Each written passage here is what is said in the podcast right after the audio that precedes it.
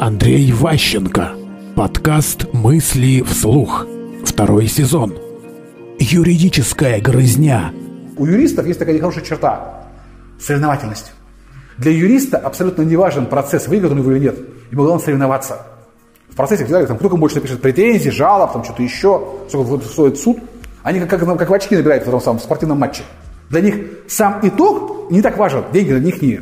Они э, соревнуются с другим по форме. Кто кого ловче ущучит, кто правильно пишет какие-то там формулировки хитрее в договор.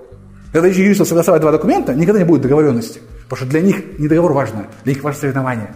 Они подписывают документы, соревнуются, кто кого больше нажмет.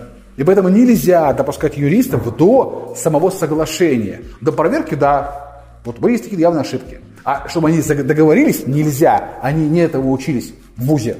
Их не этому учили. Мысли вслух. Слушайте новые выпуски и ищите аудиокниги Андрея Ващенко на Литресе.